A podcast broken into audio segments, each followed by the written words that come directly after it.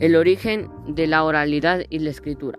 La oralidad es el modo de comunicarse verbal a través del sonido producido por la voz humana y percibido por medio del oído. Es el primer modo de comunicarse complejo utilizado en la sociedad humana antes de la escritura, la cual no necesariamente nace todas las culturas primitivas. La oralidad es una forma comunicativa que va desde el grito de una recién nacida hasta el diálogo generado entre amigos. ¿Qué relación existe en la oralidad y la escritura?